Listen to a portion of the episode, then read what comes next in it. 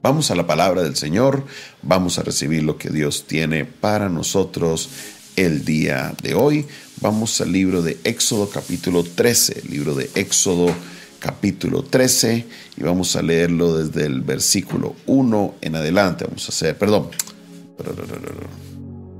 Vamos a la palabra del Señor, vamos a recibir lo que Dios tiene para nosotros el día de hoy. Vamos al libro de Éxodo capítulo 24, libro de Éxodo capítulo 24 y vamos a leerlo desde el versículo 1 en adelante. Libro de Éxodo, capítulo 24, versículo 1 en adelante. y dice la palabra del Señor de la siguiente manera. Dijo Jehová a Moisés, sube ante Jehová tú y Aarón y Nadab y Abiú y setenta de los ancianos de Israel y os inclinaréis desde lejos. Pero Moisés solo se acercará a Jehová. Ellos no se acerquen, ni suba el pueblo con él. Y Moisés vino y contó al pueblo todas las palabras de Jehová y todas las leyes, y todo el pueblo respondió a una voz, y dijo, haremos todas las palabras que Jehová ha dicho. Y Moisés escribió todas las palabras de Jehová, levantándose y de mañana y levantándose de mañana edificó un altar de, al pie del monte y doce columnas, según las doce tribus de Israel. Y envió jóvenes de los hijos de Israel, los cuales ofrecieron holocaustos y becerros como sacrificios de paz a Jehová. Y Moisés tomó la mitad de la sangre y la puso en tazones y esparció la otra mitad de la sangre sobre el altar. Y tomó el libro del pacto y lo leyó a oídos del pueblo, el cual dijo, haremos todas las cosas que Jehová ha dicho, y obedeceremos. Entonces Jehová, perdón, entonces Moisés tomó la sangre y roció sobre el pueblo y dijo, he aquí la sangre del pacto que Jehová ha hecho con vosotros sobre todas estas cosas. Y subieron Moisés y Aarón y Nadab y Abiú y setenta de los ancianos y vieron al Dios de Israel. Y había debajo de sus pies como un embolsado de zafiro, semejante al cielo cuando está sereno mas no extendió su mano sobre los príncipes de los hijos de Israel, y vieron a Dios, y comieron, y, y bebieron. Entonces Jehová dijo a Moisés, sube a mí al monte, y espera allá, y te daré las tablas de piedra y la ley y mandamientos que he escrito para enseñarles. Y se levantó Moisés con Josué su servidor, y Moisés subió al monte de Dios, y dijo a los ancianos, Esperadnos aquí hasta que volvamos a, a vosotros. Y he aquí Aarón y Ur está con vosotros, el que estuviere asuntos, acuda a ellos. Entonces Moisés subió al monte y una nube cubrió el monte, y la gloria de Jehová reposó sobre el monte Sinaí, y la nube lo cubrió por seis días, y al séptimo día llamó a Moisés de en medio de la nube, y la apariencia de la gloria de Jehová era como un fuego abrasador en la cumbre del monte a los ojos de los hijos de Israel. Y entró Moisés de en medio de la nube y subió al monte, y estuvo Moisés en el monte cuarenta días y cuarenta noches. Amén. Aquí estábamos mirando el día de ayer la primera parte y era esa parte del pacto, la parte que el pueblo aceptaba el pacto que Dios hacía con ellos y por esa razón Dios los hacía responsables de cumplir los mandamientos porque ellos habían aceptado el pacto, no era que ellos los habían obligado a un pacto, ellos lo habían aceptado, lo habían aceptado voluntariamente y, caminar sobre esos preceptos y por esa razón el pueblo debería obedecer. Ahora, el día de hoy vamos a estar mirando lo que pasa en la parte final de esta manifestación sobrenatural. Dice la palabra de Dios que Dios le dijo a Moisés que fuera él, Aarón, Nadab y Abiú y setenta de los ancianos, pero que los demás se quedaran al pie del monte y que luego Moisés era el que subiría a estar con Dios. Entonces, estos varones que estaban ahí abajo Inicialmente dice el texto que vieron a Dios y Es importante que expliquemos esto porque sé que hay personas que les gusta leer, les gusta estudiar la Biblia y dicen, bueno, ¿cómo hace que vio Dios si la palabra dice que no hay quien vea a Dios y viva? Si el único que podía hablar con Dios como cara a cara era Moisés, porque la expresión dice y vieron a Dios.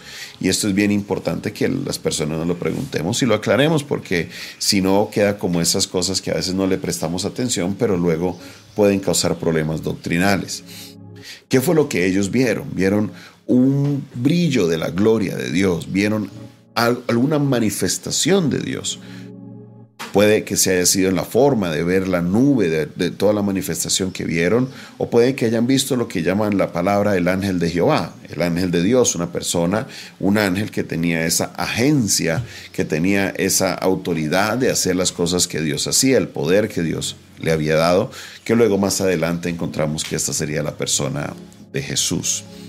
Aquí es bien importante que comprendamos eso, porque el texto nos aclara más adelante que el único que subió al monte a estar con Dios fue Moisés. Ellos vieron ese resplandor, ellos vieron ese destello, ellos vieron esa manifestación, pero a Dios directamente no lo vieron. Es como cuando usted sabe que está en la presencia del Señor y tiene alguna manifestación física de eso que sucede, es exactamente esa misma experiencia. Usted en su mente dice, sí, yo pude experimentar a Dios, pero no es que lo hayas visto directamente a Dios con tus ojos, porque la palabra vuelve y nos repito y nos dice, no hay quien vea a Dios y viva. Entonces sucede algo y es que viene la presencia de Dios, la manifestación de la gloria de Dios sobre el monte. Los ancianos están a la espera, los 70 ancianos, Nadaba, Abiú, Aarón también estaba ahí.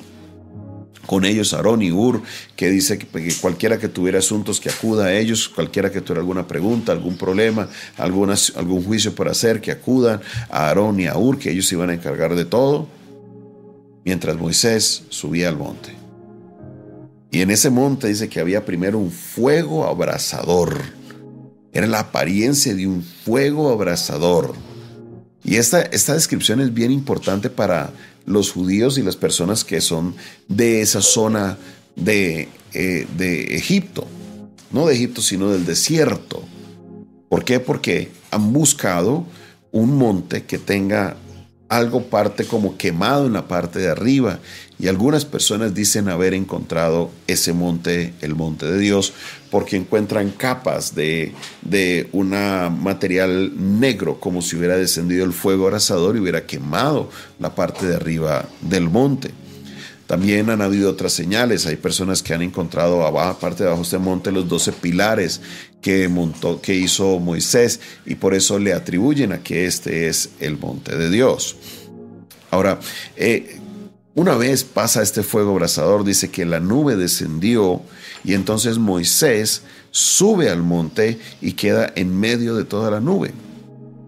Queda en medio de toda la nube y Moisés permanece ahí por 40 días y 40 noches en la presencia de Dios.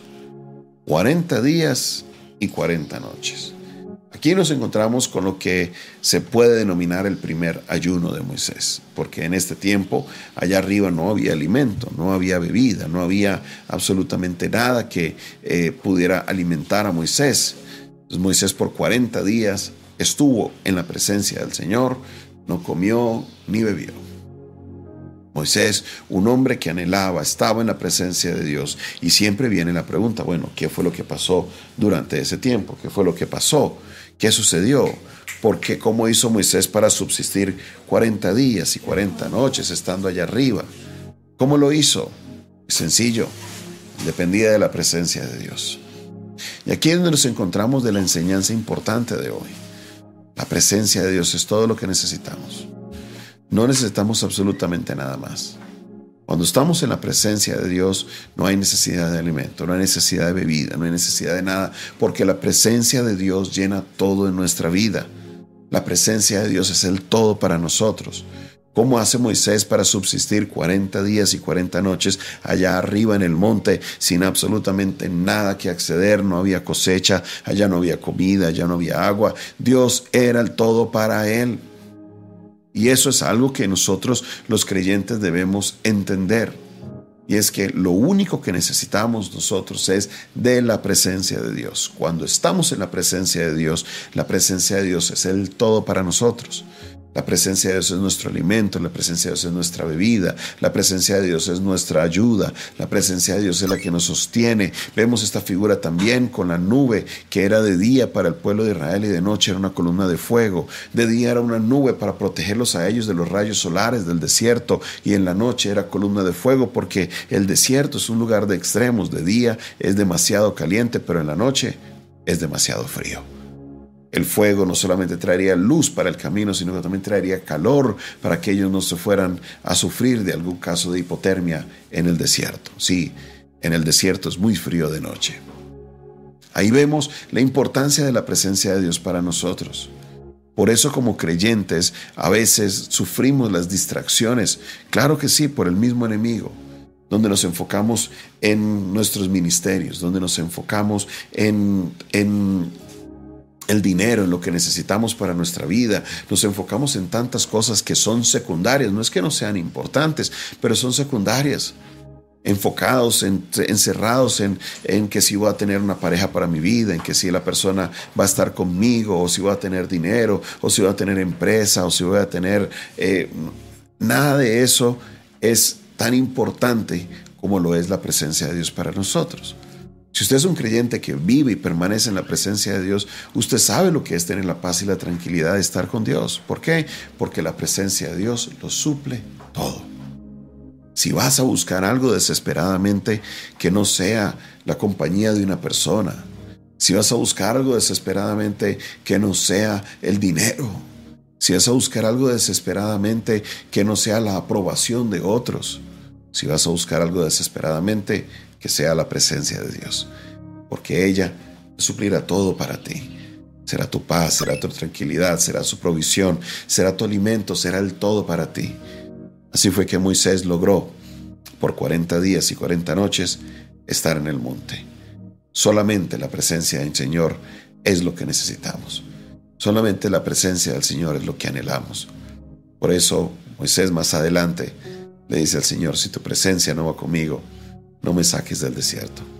Él sabía lo que importante que era la presencia de Dios en su vida y por eso él estaba comprometido, a, fuera como fuera, así fuera en el desierto, a mantener en la presencia de Dios.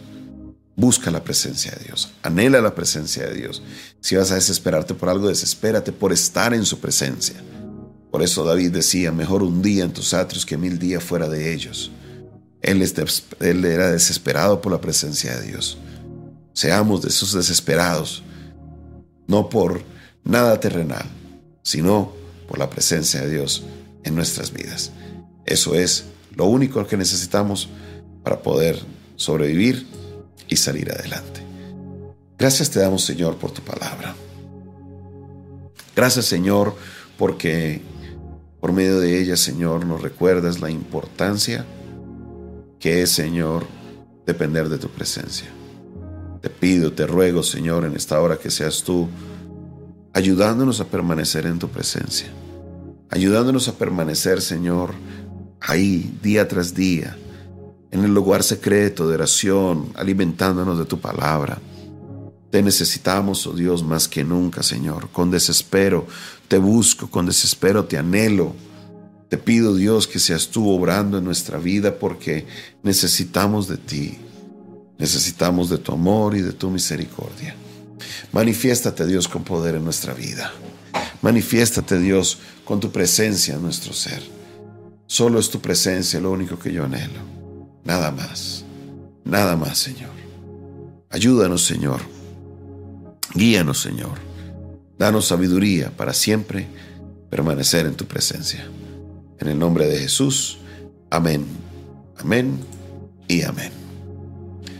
Esta fue una producción del Departamento de Comunicaciones del Centro de Fe y Esperanza, la Iglesia de los Altares, un consejo oportuno en un momento de crisis. Despide de ustedes su pastor y amigo Jonathan Castañeda, quien les invita a que se suscriban a nuestro canal, hágale clic de suscribirse, no olviden darle, clic también a la campanita para que también puedan recibir las notificaciones de nuestras transmisiones.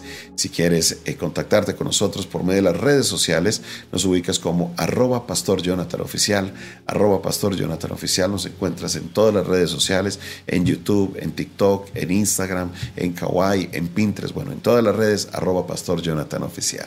También te invitamos para que eh, compartas este video, este audio. Y si nos quieres contactar por medio de WhatsApp, el WhatsApp nuestro es el 316-617-7888, 316-617-7888. Si nos escribes fuera de Colombia, este WhatsApp es internacional.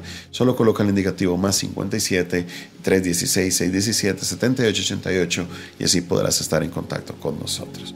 Si quieres sembrar una semilla, una ofrenda que Dios coloca en tu corazón, el número 316-617-7888 está habilitado para Neki, David Plata también para Transfilla.